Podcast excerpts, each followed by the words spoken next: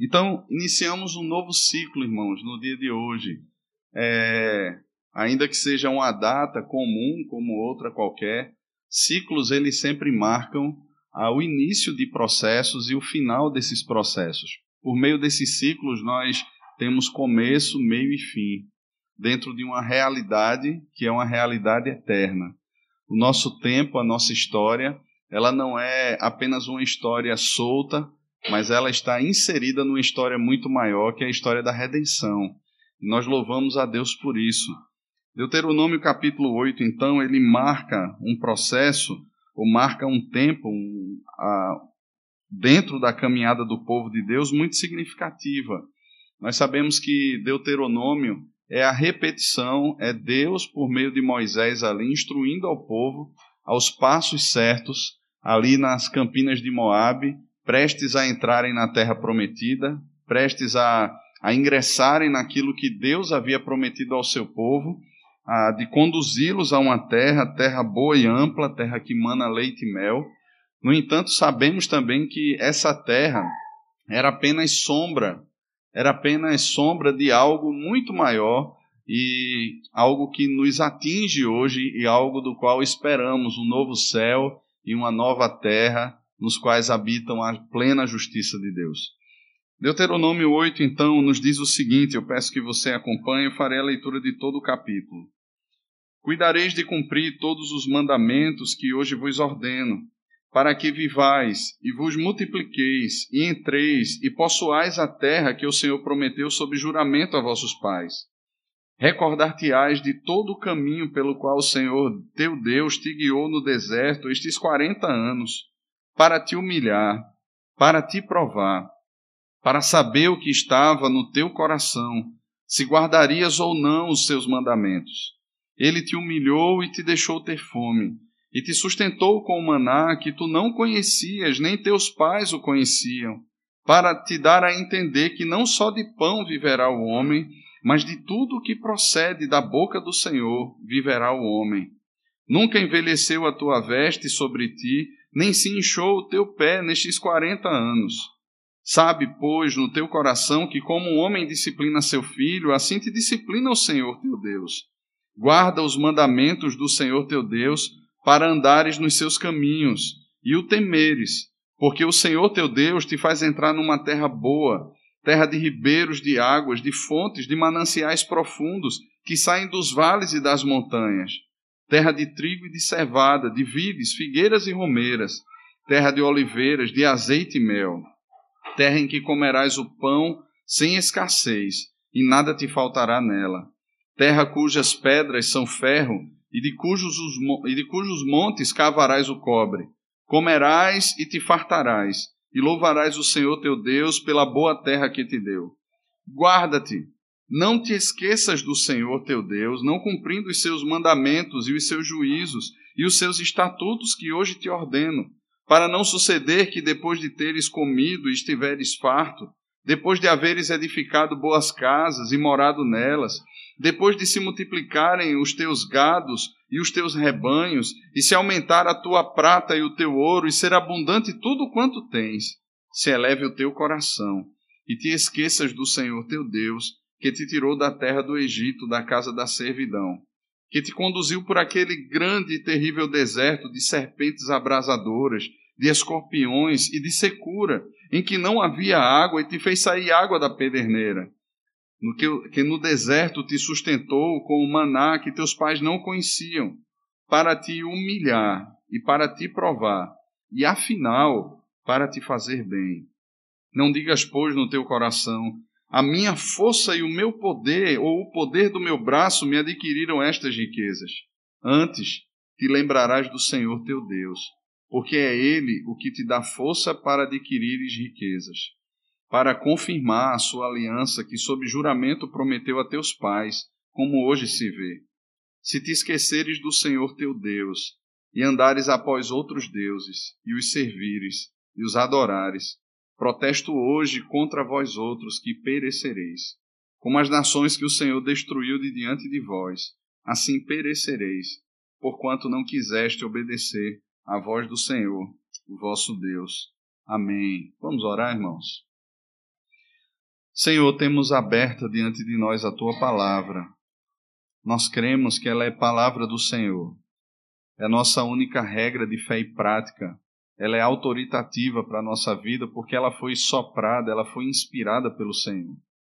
E aqui, Pai, nós cremos e sabemos que o teu Espírito que habita em nós e que habita no meio da tua igreja é o Espírito da verdade.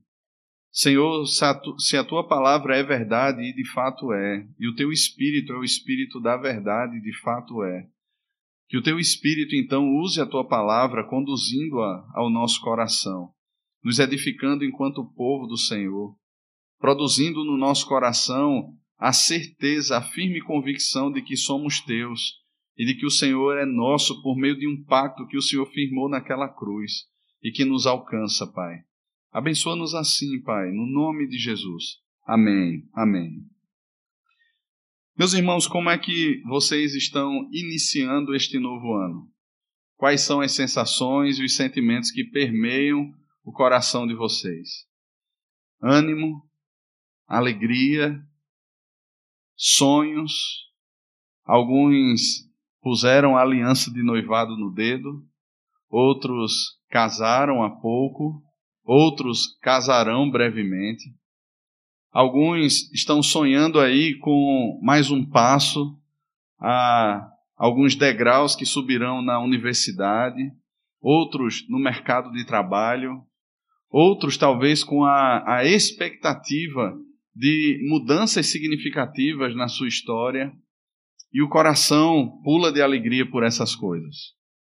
No entanto, nós vivemos num mundo mau, e a maldade do mundo não é simplesmente expressa ah, nos mandos e desmandos que nós vimos na política, ou na criminalidade que assola a nossa cidade, ou no mau uso dos recursos públicos, ou na corrupção, ou nessas coisas. A maldade e o pecado ela está entranhada no coração de todos nós desde que fomos concebidos. Davi, no Salmo 51, ele expressa que em pecado ele foi gerado e que em pecado lhe concebeu a sua mãe. Nós cremos que em Gênesis capítulo 3, todos os descendentes de Adão, eles nascem já com o gene do pecado implantado no seu coração. E eles só têm uma expectativa e um caminho, que é o caminho do pecado eles vão aprimorando a sua maneira de pecar e o nenenzinho quando nasce, ele já nasce tão pecador quanto o pior criminoso que você possa conhecer na história. Apenas ele vai aprendendo a pecar melhor, de maneira mais sagaz, de maneira quanto mais. Ele vai caminhando por um caminho onde a morte, a destruição e a ira de Deus pesam sobre ele. Todos nós, irmãos, nos constituímos inimigos de Deus. No entanto, por meio de Cristo, nós fomos chamados a uma eterna aliança.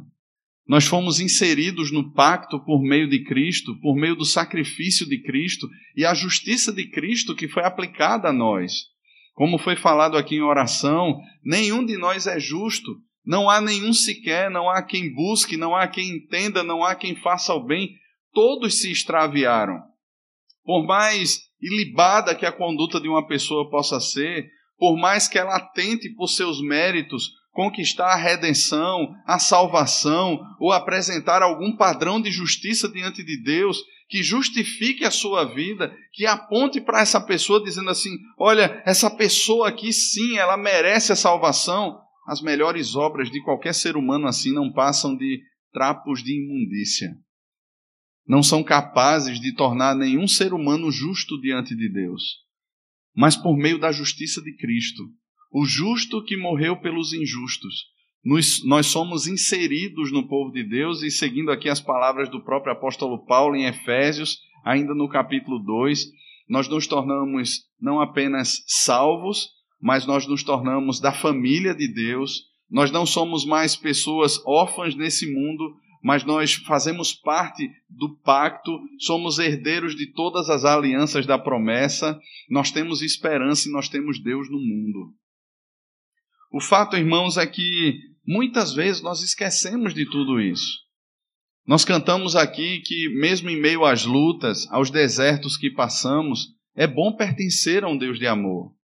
Mas conquanto alguns festejem e celebrem a entrada de um novo ano, os seus sonhos, as suas perspectivas, muitos também estão abatidos, muitos também estão sem esperança, muitos também estão cansados, muitos também olham para todo o cenário que vemos pela frente, não só no nosso país, mas toda, toda a maldade, todo a, a, a, podridão que existe no mundo de uma forma geral, como as nações são conduzidas, como as pautas que estão diante de nós, elas são impostas às pessoas, como tantos descaminhos são aprovados e aplaudidos pelo homem, como a justiça ela é torcida. Mas meus irmãos, isso não é nada de novo. Quando nós olhamos para a palavra de Deus, isso faz parte da existência do homem desde Gênesis capítulo 3. Nós vimos como o pecado ele se desenvolveu ao longo da história da redenção. No entanto, ao mesmo tempo que o pecado se desenvolve, Deus ele forma um povo sobre a terra. Um povo que não é formado por causa dos seus méritos, mas um povo que é formado por pura graça de Deus, que tem como sua base a eleição de Deus, que tem como sua base o grande amor de Deus por pessoas as quais ele escolheu desde antes a fundação do mundo, sem que tivéssemos existido ou que viéssemos a praticar o bem e o mal de alguma forma lá na eternidade, se você hoje compreende a obra redentora do Senhor Jesus, isso é prova de que desde a eternidade Deus havia amado você. Nós não sabemos por que Deus resolveu amar a mim ou a você, mas o fato é que Ele nos amou. Se hoje temos essa compreensão da obra de Cristo, se hoje entendemos quem somos em Cristo, se hoje observamos a palavra de Deus e cremos ser palavra de Deus, meus irmãos, nada disso vem de nós não é conquista nossa, não foi ah, simplesmente um, um assentimento ah, onde nós olhamos para isso e dissemos assim: olha, eu digo que isso aqui é verdade, ponto final. Deus se revelou a nós. A intervenção do Espírito na nossa história foi nos dar vida por meio daquilo que Cristo fez, abrindo os nossos olhos espirituais Olhos que antes estavam desviados para tantas outras coisas foram reposicionados em Cristo agora. E por causa disso nós podemos crer na palavra e nós podemos crer naquilo que Cristo fez na cruz. Deste modo, irmãos, nós caminhamos assim como o povo de Deus caminhava em meio a desertos. Nós passamos e muitas vezes passamos a habitar na terra e usufruir da terra, as benesses que são descritas aqui por Moisés, que nem chegou a entrar na terra prometida. Deus o permitiu apenas que contemplasse de longe a terra, as belezas da terra. Mas o próprio Moisés, ele não entrou na terra. Mas ele descreve a terra aqui, que foi descrita não apenas pelos espias que visitaram a terra, mas que foi descrita pelo próprio Deus a Moisés em promessa aos pais no passado. E Moisés, então, ele não precisou ver, ele não precisou entrar ou experimentar os frutos da terra, mas ele descreve todas essas benesses para o povo que está prestes a entrar na terra.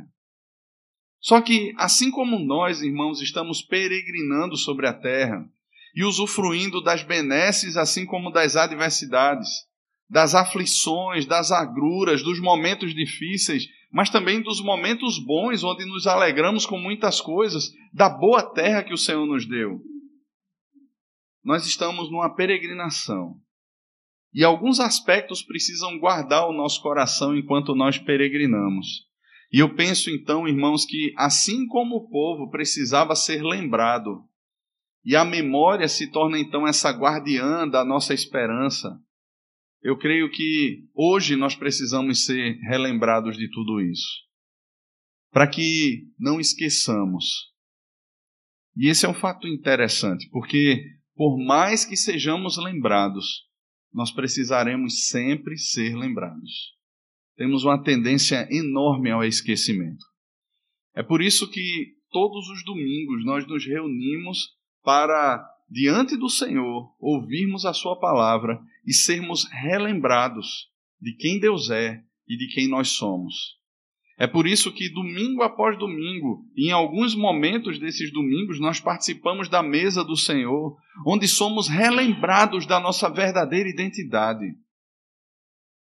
É por isso que dia após dia nós abrimos a palavra de Deus. Não podemos ser negligentes no que diz respeito à leitura dela, a orarmos ao Senhor, a colocarmos o nosso coração diante dele diariamente, porque, irmãos, o nosso coração se esquece com muita facilidade. Alguém já disse no passado que quem não é visto não é lembrado. Não é verdade?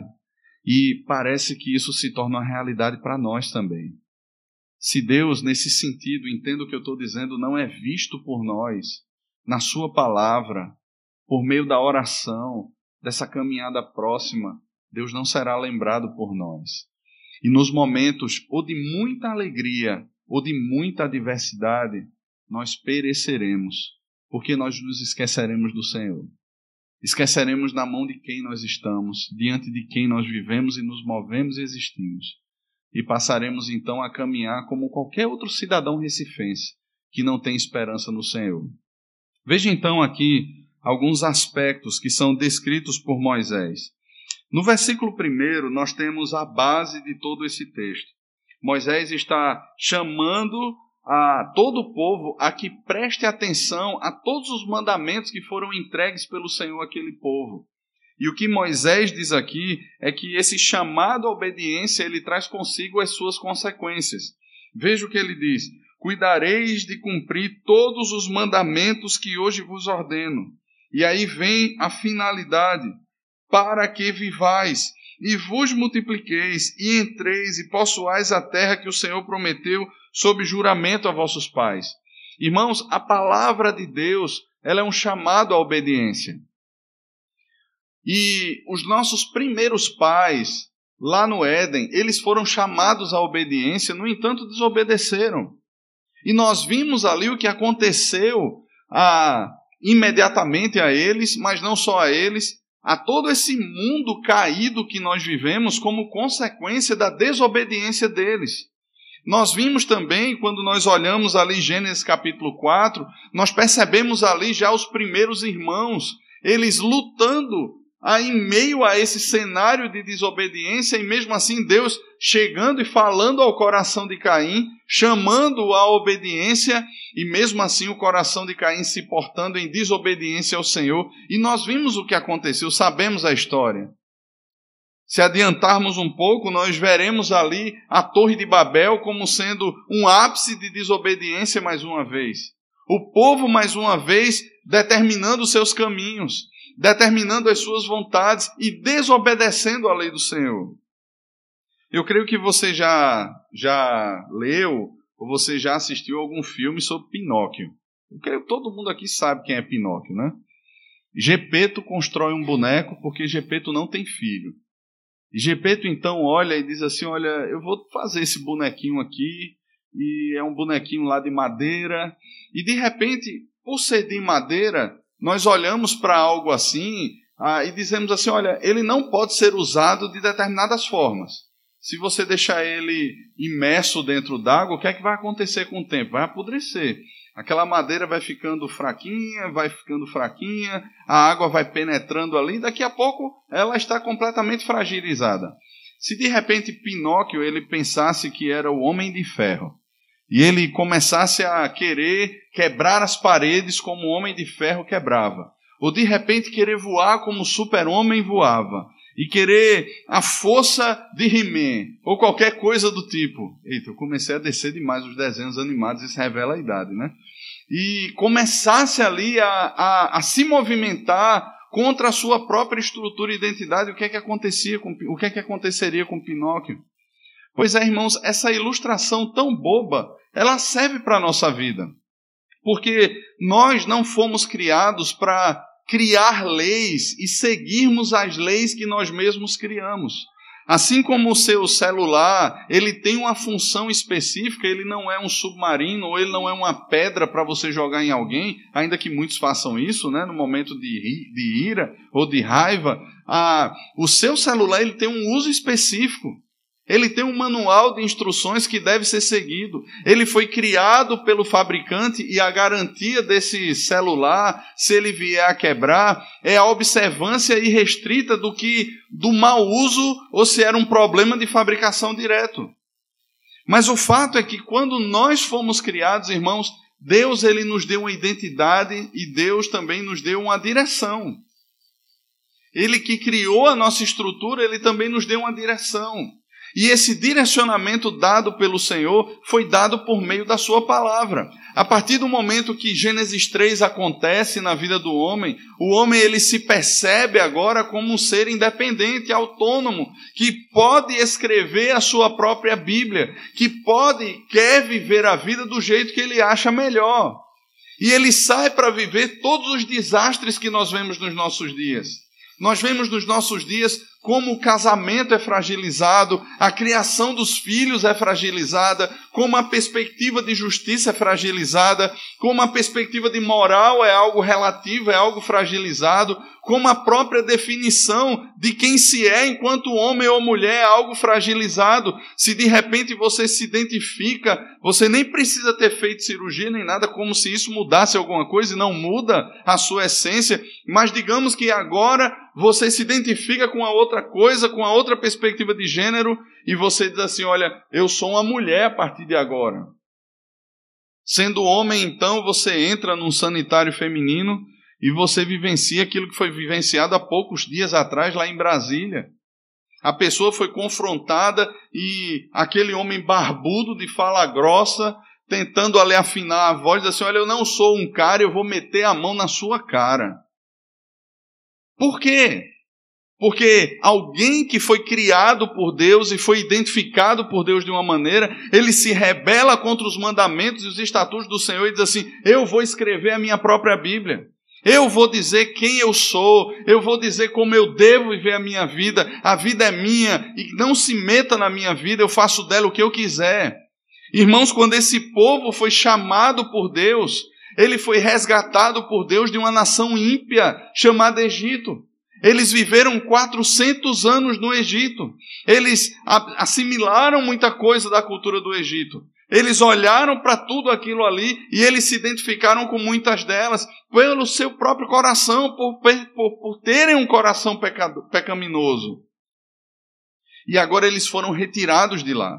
Deus lhes deu a sua santa lei e Deus estava conduzindo esse povo à terra prometida. No entanto, Deus precisa relembrar ao povo toda a sua lei, principalmente quem ele é.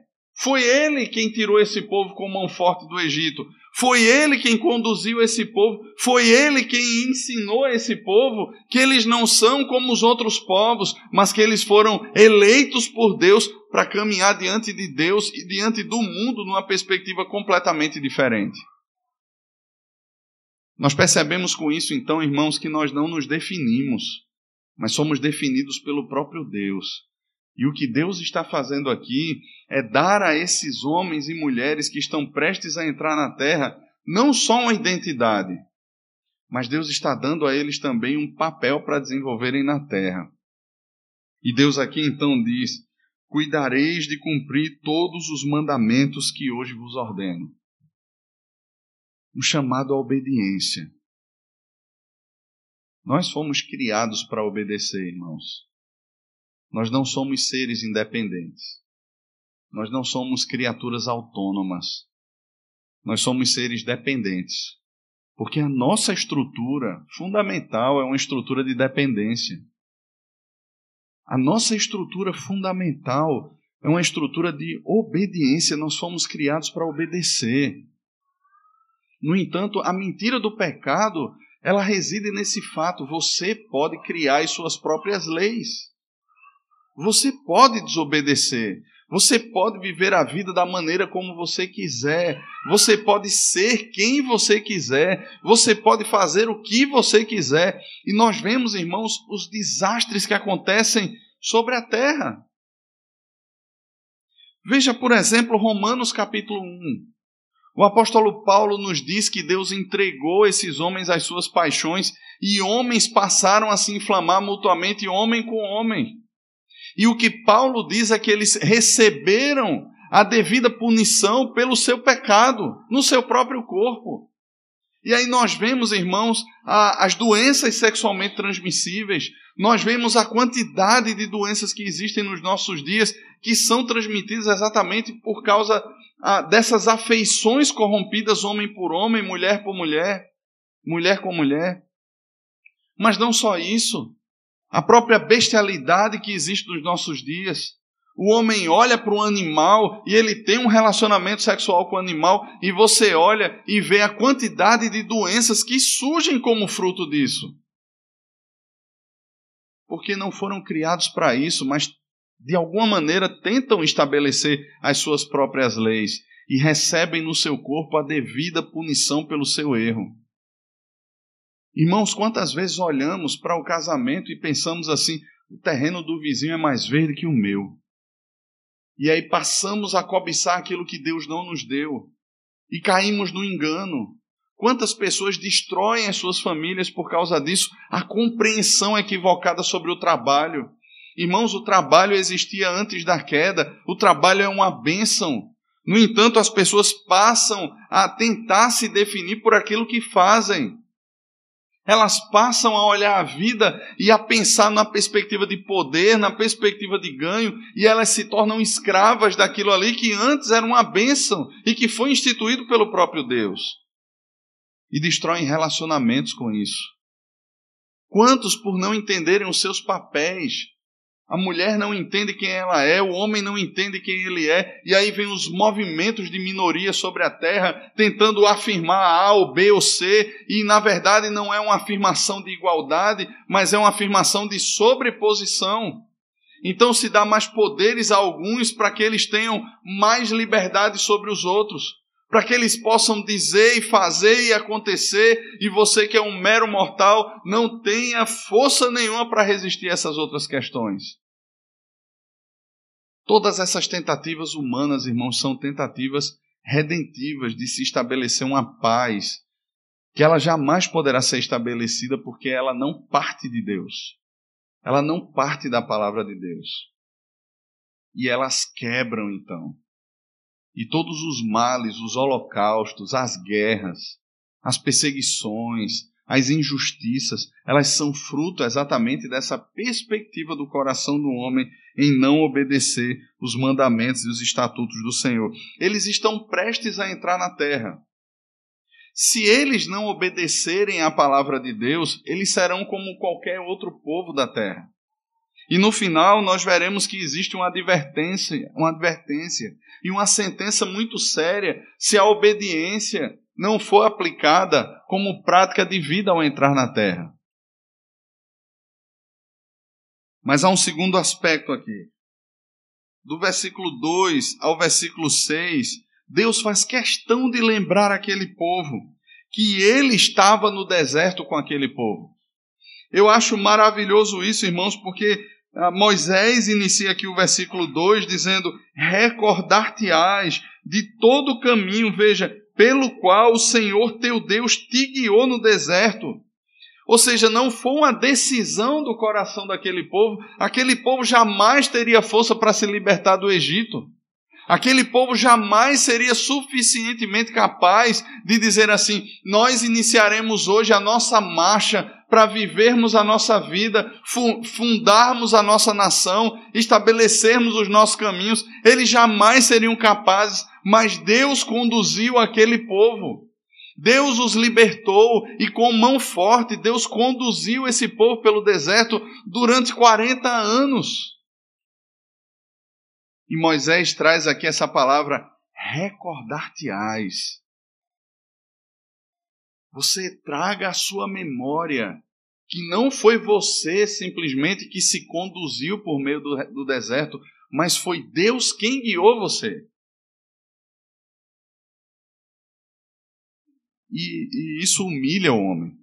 E é o que Moisés vai dizer aqui. Veja, Moisés vai dizer no, no versículo 2 ainda: para te humilhar, para te provar, para saber o que estava no teu coração, se guardarias ou não os seus mandamentos. Ele te humilhou te deixou ter fome e te sustentou com o maná que tu não conhecias, nem os teus pais o conheciam, para te dar a entender que não só de pão viverá o homem, mas de tudo que procede da boca de Deus. Viverá o homem, nunca envelheceu a tua veste sobre ti, nem se inchou o teu pé. Irmãos, Deus ele estava disciplinando o povo, conduzindo o seu povo durante aqueles 40 anos. Agora, se você lê o Êxodo, se você já leu os outros livros do Pentateuco, você viu quantas vezes o povo se rebelou contra o modo de Deus operar, o modo, a forma de Deus agir. Povo de dura cerviz, Deus os chama assim. E Deus se coloca até uma vez diante de Moisés, dizendo assim: Olha, Moisés, faça o seguinte: vai, eu vou mandar um anjo com vocês, vão embora daqui, mas eu não vou no meio de vocês. E Moisés se coloca ali diante de Deus, dizendo assim: se o Senhor não for, a gente não vai, porque esse povo não é meu, esse povo é teu. E sabe, irmãos, durante esses 40 anos de marcha pelo deserto, Deus faz questão de, de, de, mostrar, de lembrar esse povo que a sua providência esteve sobre eles. E meus irmãos, assim como eles precisavam ser recordados, recordados disso, nós precisamos ser recordados disso também. Porque diante das interrogações que flutuem aí na sua mente, Deus ele tem conduzido o seu povo sobre a terra, meus irmãos. Nós não estamos soltos nesse mundo, nós não estamos sem cuidado nesse mundo, nós não caminhamos nesse mundo à mercê das intempéries ou do acaso. Como muitos cantam, o acaso vai me proteger enquanto eu andar distraído. Não, irmãos, não existe, não existe acaso. Existe um plano soberano de Deus sendo desenvolvido sobre a terra, a história da redenção, e nós, como povo de Deus, hoje, reunidos aqui nesse início de noite, estamos inseridos dentro dessa história da redenção. Nós fazemos parte dessa história, irmãos, e Deus é quem nos preserva, Deus é quem de fato nos alimenta, porque a própria vida é uma doação de Deus.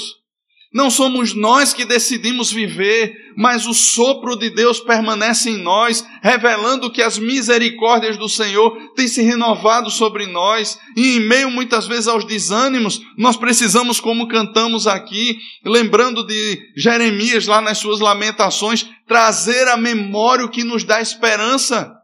E o que nos dá esperança são as misericórdias do Senhor. É sabermos que, mesmo que Jerusalém seja destruída, é saber que, mesmo que o templo seja destruído, o Senhor permanece no seu santo trono, conduzindo a sua igreja, conduzindo o seu povo, guardando o seu povo, e nada acontece à igreja do Senhor sem que haja de fato a intervenção de Deus sobre a história. Nós estamos guardados, irmãos. Nós estamos protegidos e muito bem cuidados. Nós não estamos nas mãos de qualquer governante, seja A, seja B, seja C. Nós não estamos nas mãos de qualquer líder mundial ou de qualquer potência mundial que se levante para nos subjugar. Irmãos, nós estamos nas poderosas mãos de Deus. O Egito era a maior potência da época e Deus derrubou, colocou o Egito de joelhos. E lá na frente, Paulo descreve na carta aos Romanos que Deus endureceu o coração de Faraó para em Faraó revelar o seu poder. Não era Faraó que simplesmente estava dizendo: Eu não vou deixar o povo ir, mas Deus endureceu o coração de Faraó. Deus não fez com que Faraó percebesse o senhorio dele. Deus não fez com que Faraó percebesse a glória de Deus. Deus endureceu o coração dele, irmãos. E tudo isso, irmãos, serve para nos humilhar, a mostrar para mim e para você que nós não temos o controle nas nossas mãos, para mostrar para mim e para você que nós mal enxergamos e discernimos um palmo diante do nosso nariz, que precisamos da palavra de Deus, o quanto precisamos do Espírito de Deus, confiarmos no Senhor, irmãos. Nós precisamos disso. Olhe para a sua história. Olhe para a sua vida. De repente você tem fatos tristes na sua vida. Você tem percalços, adversidades. Agora imagina, quando você estava vivendo em meio a todo aquele turbilhão de sentimentos, quando você estava rodando no meio daquele furacão, você imaginava que você estaria hoje aqui? Irmãos, eu lembro que quando eu li esse texto, é claro que eu já tinha lido várias vezes, mas quando os meus olhos caíram dentro desse texto e eu comecei a olhar para isso de uma maneira diferente, onde Deus estava falando ao meu coração por meio desse texto, eu estava num lugar sem saber para onde ir. E muitas vezes me perguntava e dizia assim: Senhor, o que é que vai ser amanhã? Senhor, eu tenho esposa, eu tenho filhos, Senhor, como é que vai ser isso? Senhor, eu vou fazer o seguinte: eu vou tentar dar os meus pulos. Eu vou tentar fazer do meu jeito. E Deus nunca deixou, irmãos. Deus nunca deixou e Deus vai conduzindo a história do seu povo, assim como conduz a minha de forma pessoal, a sua de forma pessoal e nos leva para momentos que nós nem imaginávamos viver para que a gente aprenda que não só de pão vive o homem, mas de toda palavra que sai da boca de Deus. Para que a gente aprenda, irmãos, que nós não somos nada. No que diz respeito a gerenciarmos, a querermos assumir, a tomar as rédeas da história, irmãos, elas estão nas mãos, não é de ninguém, não é de nenhum ser humano, mas é nas mãos do próprio Deus. Ele tira reis, ele estabelece reis, ele faz tudo de acordo com o conselho da sua santa e sábia vontade. As vestes não envelheceram, o pé nunca se inchou, e eu sei o quanto os meus pés doem. Eu sei o quanto os meus pés doem. E eu fico imaginando, meu Deus, eu tenho 45 anos e os meus pés doem. Aquele povo caminhou durante 40 anos num deserto e o pé nunca inchou. Deus preservou aquele povo, irmãos, assim como tem nos preservado. Deus humilhou aquele povo quando aquele povo reclamava da comida, Deus enviou o maná. Quando aquele povo reclamou do maná, Deus enviou codornizes. Deus fez sair água da rocha, irmãos. Deus transformou a água amarga em água doce. Deus colocou uma nuvem, uma coluna de nuvem para proteger aquele povo durante o dia e uma coluna de fogo durante a noite. Meus irmãos, Deus sempre cuidou daquele povo. Agora, não venha aqui pensar que aquele povo, não, aquilo ali era o Israel amado de Deus. Não, irmãos, aquilo era a igreja de Deus no Antigo Testamento, assim como somos a igreja de Deus hoje. Nós somos tão descendentes de Abraão, irmãos, como aqueles eram. O fato é que nós precisamos recordar que Deus nunca nos desamparou. Deus nunca desamparou você. Deus sempre enviou uma graça especial à medida que você desfalecia e muitas vezes até esquecia dele. Deus sempre enviou uma graça especial, uma palavra de Deus. Alguém que chegou para você e falou um versículo. Eu lembro de uma vez, eu estava num sinal de trânsito tinha um carro na minha frente com um versículo. E eu olhei para aquele negócio assim e disse assim: Meu Deus, como eu sou tonto.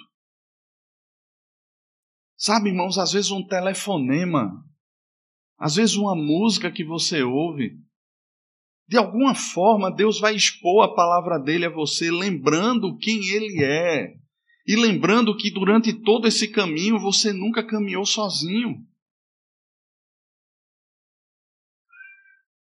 Lembre que Deus estava no deserto, mas não só isso. Em terceiro lugar, jamais esqueça que é o Senhor quem conduzirá o seu povo, a mim e você, à terra prometida. E aqui eu lembro de Gálatas. Porque muitas vezes nós pensamos que é a nossa justiça, que é a nossa força. Mas não é isso. Veja do versículo 7 ao versículo 10. Porque o Senhor teu Deus te faz entrar numa terra boa, terra de ribeiros de águas, de fontes de mananciais profundos que saem dos vales e das montanhas, terra de trigo e cevada, de vides, figueiras e romeiras, terra de oliveiras, de azeite e mel, terra em que comerás o pão sem escassez, nada te fa faltará ah, cujas pedras são de ferro, e cujos montes cavarás o cobre, comerás e te fartarás, e louvarás o Senhor teu Deus pela boa terra que te deu. você percebe que tudo aquilo que é usufruído na terra e tudo aquilo que diz respeito à terra, o versículo começa com a, o Senhor teu Deus te faz entrar numa terra boa. Veja, não somos nós que, por causa de qualquer mérito ou por causa de qualquer vontade nossa, resolvemos entrar na terra. Mas Moisés faz questão de dizer que é o Senhor quem te faz entrar na terra. E lembre aqui, irmãos, essa terra, ela não é simplesmente a, a Israel que está lá, que o pessoal hoje olha e diz assim: ali é a terra santa. E, e, muitas pessoas até desenvolvem uma idolatria por aquela terra. Eu vou lá pegar a água do Jordão. Eu vou lá para ser batizado novamente. Irmãos, isso é uma visão completamente distorcida da palavra de Deus. Aquela terra é tão santa quanto a terra que pisamos hoje.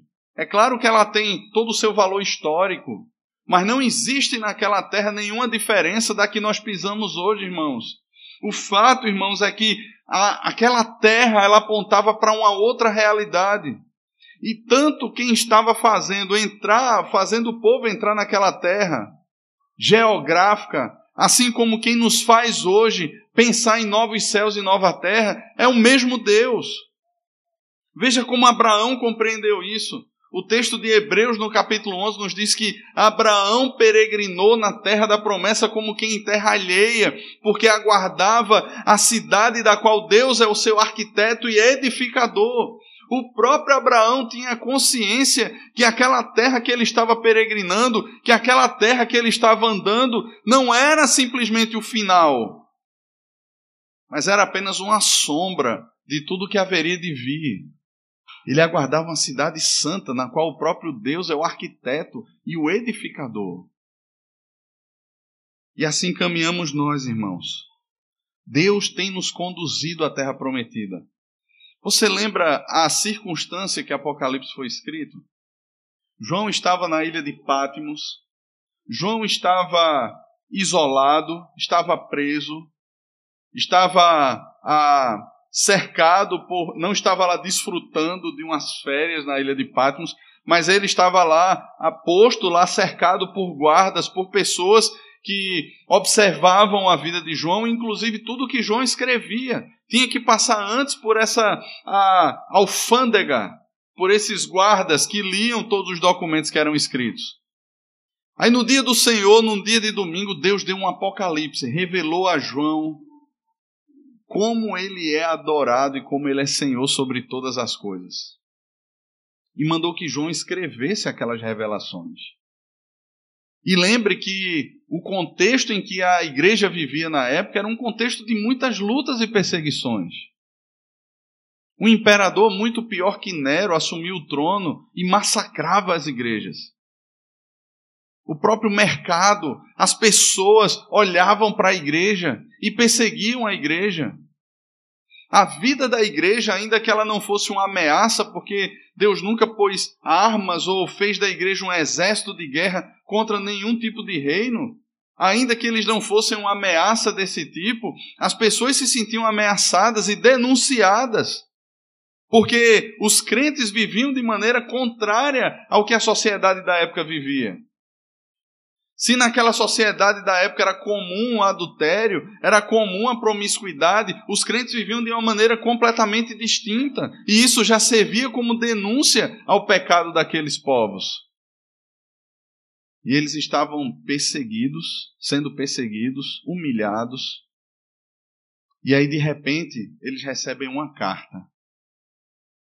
Uma carta inspirada por Deus, escrita por João, endereçada às igrejas. E quando eles leem aquela carta, eu fico imaginando, irmãos, o conforto, o consolo e ao mesmo tempo a coragem tomando conta do coração daqueles irmãos. Porque o que João escreve ali em síntese é: o Senhor Jesus está sentado sobre um alto e sublime trono. Ele reina sobre todas as coisas. Ele está pondo todos os seus inimigos por debaixo dos seus pés. Ele destruirá o espírito da Babilônia. Ele destruirá todas as coisas que se opõem, todo espírito de anticristo que luta contra Cristo, ele destruirá. O mesmo Jesus que veio como um cordeiro, ele virá como um leão e rugirá. E todos os reinos da terra trarão as suas glórias e depositarão aos seus pés. E eles não farão isso de maneira voluntária, porque reconhecem, mas eles serão obrigados a se ajoelharem e a reconhecerem. Porque não existe outro rei Jesus não está disputando com os governos da terra uma quebra de braço, onde muitas vezes parece que Jesus está ganhando e outras vezes que Jesus está perdendo. Irmãos, o Criador de todas as coisas não divide a sua glória, nem disputa nada com alguém criado. Jesus nunca perde, irmãos. Deus nunca perdeu e jamais perderá. E ele continua dentro desse processo redentivo, nos levando de volta para casa. Ele está nos conduzindo. Pedro, quando escreve a sua primeira carta, irmãos, Pedro escreve a uma igreja dispersa, perseguida, e Pedro diz que nós, irmãos, vós estáis guardados pelo poder de Deus. A expressão guardados ali, irmãos, é como é como que muralhas cercando a igreja. Agora, veja, não isentava a igreja das adversidades e sofrimentos do tempo presente. Aqueles irmãos estavam sendo levados à morte, estavam sendo expostos a espetáculos humanos, estavam sendo queimados vivos nas ruas de Roma, e Pedro estava dizendo: Vós estáis guardados. Sabe por quê? Porque nós não somos chamados a temer aquele que pode fazer mal ao corpo. Somos chamados a temer aquele que pode fazer perecer no inferno tanto o corpo como a alma. Porque existe um Deus que governa sobre todas as coisas. E ainda que o nosso coração se desfaleça, o Senhor é a fortaleza do nosso coração e a nossa herança para sempre. Mas há um outro aspecto. O versículo 11 ao versículo 16 nos traz uma advertência para não nos esquecermos de Deus, nem na fartura da terra prometida, nem no meio do deserto, em meio às adversidades. O versículo 11 ao versículo 16 ele inicia dizendo: guarda-te, não te esqueças do Senhor teu Deus. E ele fala sobre cumprir os mandamentos, os juízos, os estatutos do Senhor. E ele fala da prosperidade, das casas, dos carros, dos altos salários, das coisas boas que a terra pode nos dar, das benesses que nós podemos receber nesse mundo e que são bênçãos de Deus e que são dádivas de Deus. Mas muitas vezes o nosso coração acontece exatamente aqui, como diz o versículo 14: se eleve o teu coração. A expressão aqui, irmãos, de um coração que se eleva, é um coração que começa a pensar da seguinte forma: quem conquistou fui eu, quem fez foi eu. Quem teve inteligência para fazer fui eu. Eu sou o alvo final de tudo isso. Sem mim, nada podeis fazer. Alguém apontando para si mesmo e afirmando isso. Imagina só. Imagina o tamanho da soberba e da arrogância. É de repente, irmãos, um pastor sendo considerado como ah, ah, extremamente necessário num determinado local. É de repente você, no seu trabalho, as pessoas olhando para você e dizendo assim: olha, se você sair daqui, o negócio acaba. E de repente esse senso de necessidade tomando conta do nosso coração, e nós olhando agora diante de um espelho para nós mesmos, afirmando assim: olha, eu é quem faço acontecer, eu sou o cara. ah, como um dia, alguns dias atrás, né, teve aquele especial de Roberto Carlos, eu não, eu não assisti, e alguns dias depois, tem uma música lá, eu acho que é Esse Cara Sou Eu, né? Uma música assim, bem humilde. E aí no final, rapaz, é o pior de tudo, o cara postou uma foto no Instagram assim, uma pose assim, disse assim: Esse cara sou eu. É mais ou menos isso. É mais ou menos isso, irmãos. É, é quando nós colocamos o espelho diante dos nossos olhos e dizemos assim: Olha, sou eu. O coração se elevou. Mas não só isso, nós somos hábeis em estabelecer ídolos. E de repente nós passamos a olhar para pessoas dentro dessa perspectiva corrompida. Não, se de repente fulano de tal chegar no poder, aí sim agora as coisas vão caminhar. Se de repente Cicraninho assumir a empresa, ou se pastor fulano de tal assumir a igreja, ou se determinada pessoa chegar, agora a coisa vai andar. E esquecemos de Deus. E deixamos de perceber que não somos nós. Não diz respeito a mim ou a você, mas é a história de Deus conosco. Mas é a história de Deus. Não é a nossa história. E se depois você for observar o capítulo 9, você vai perceber que no capítulo 9, veja o versículo 5 do capítulo 9. Aliás, veja a partir do versículo 4 do capítulo 9. Quando, pois, o Senhor teu Deus os tiver lançado de diante de ti, não digas no teu coração, por causa da minha justiça que o Senhor me trouxe a esta terra para possuir, porque pela maldade dessas gerações é que o Senhor as lança de diante de ti. Não é por causa da tua justiça, nem pela retitude do teu coração que entras a possuir a terra, mas pela maldade destas nações, o Senhor teu Deus as lança de diante de ti, e para confirmar a palavra que o Senhor teu Deus jurou a teus pais, Abraão, Isaque e Jacó. Não, sabe, pois, que não é por causa da tua justiça que o Senhor teu Deus te dá essa terra para possuí-la, pois tu és povo de dura serviço. Veja o que é que cai para o povo. Tu és povo de dura serviço. Não é por causa da sua justiça não é porque você era o mais forte, o mais bonito, o mais empreendedor, o mais legal, o mais isso ou mais aquilo. Não. Não te esqueças. Guarda o coração. Para que você não se eleve e passe a pensar que é por causa de você. Em último lugar, irmãos, nós temos aqui uma advertência. Do versículo 17 ao versículo 20 Veja só, não digas, pois, no teu coração, a minha força e o poder do meu braço me adquiriram essas riquezas. Antes te lembrarás do Senhor teu Deus, porque é Ele quem te dá força para adquirir riquezas, para confirmar a sua aliança, que sob juramento prometeu a teus pais, como hoje se vê. Se te esqueceres do Senhor teu Deus e andares após outros deuses, e os, e os servires e os adorares, protesto hoje contra vós outros que perecereis. E aí ele usa o exemplo das outras nações que foram desobedientes ao Senhor. Irmãos, o fato é que essa advertência é contra a presunção do coração. Nós não podemos esquecer, irmãos, que Deus é a fonte da vida, que Deus é a fonte do poder. Deus é quem nos dá inteligência, Deus é quem nos dá dons, é Ele quem nos dá sabedoria, é Ele quem nos dá capacidade para trabalharmos. Tiago ensina isso na sua carta quando as pessoas estavam esquecendo do Senhor.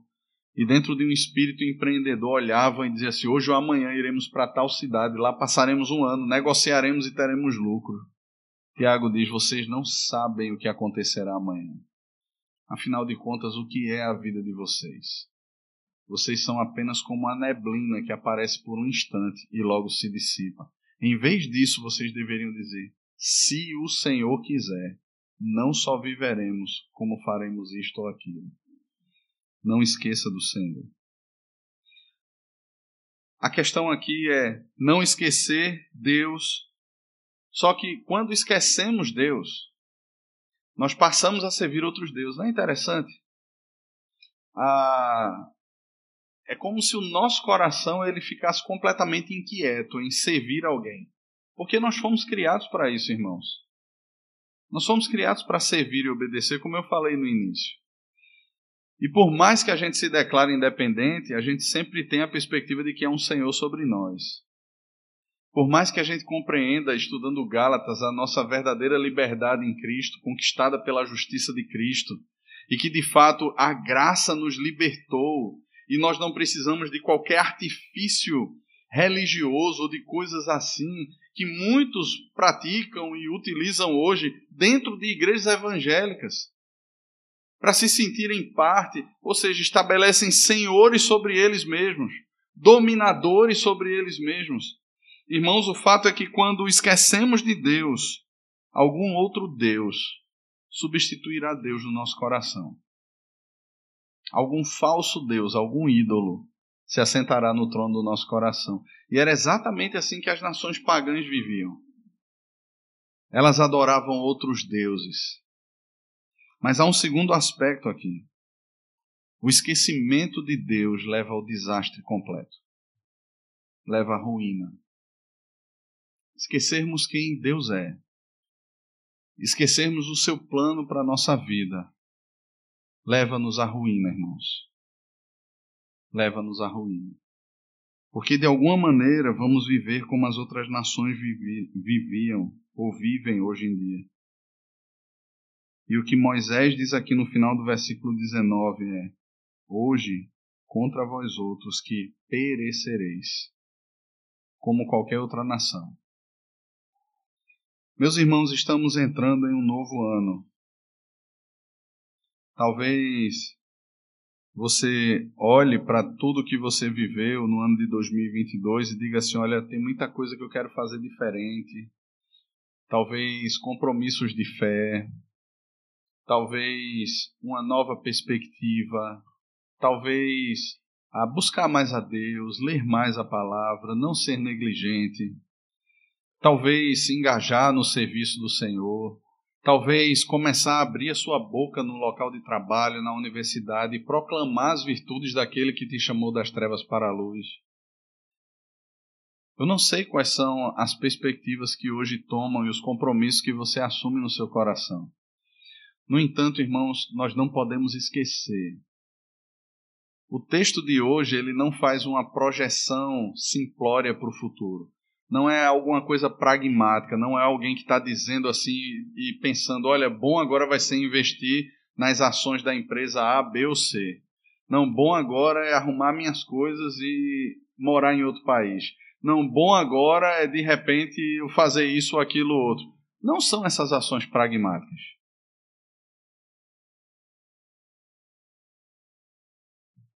Mas quando trazemos a memória, quando lembramos quem é Deus e quando, quem nós somos diante de Deus, da forma como Deus cuida de nós, da forma como na história Deus sempre cuidou do seu povo, e na certeza que Ele jamais nos desamparará, irmãos, a lembrança, ela guarda o nosso coração, essas lembranças da palavra de Deus, essas recordações guardam o nosso coração e alimentam uma firme esperança no Senhor. E assim nós podemos viver esse ano que ora se inicia, ou que já se iniciou. E assim nós podemos caminhar na certeza de que não somos nós, mas de que o Senhor vai à frente de nós, de que o Senhor nos guarda, de que bem nenhum ele sonega aos que vivem retamente, de que mal nenhum ou maligno jamais nos tocará. Nós caminhamos, irmãos, sabedores de que não é o homem que pode nos fazer mal, mas que de fato há um Deus soberano que governa todas as coisas, nós estamos nas Suas mãos. Que assim o nosso coração descanse, que assim o nosso coração tenha expectativas no Senhor, que sejamos alimentados e recordados, irmãos, todos os dias pela palavra do Senhor que em meio à tristeza, que em meio às frustrações, ou mesmo em meio às grandes alegrias, à prosperidade, nós jamais esqueçamos do Senhor e venhamos a pensar que somos nós, porque não somos nós. Sempre foi e sempre será Ele. Amém, irmãos?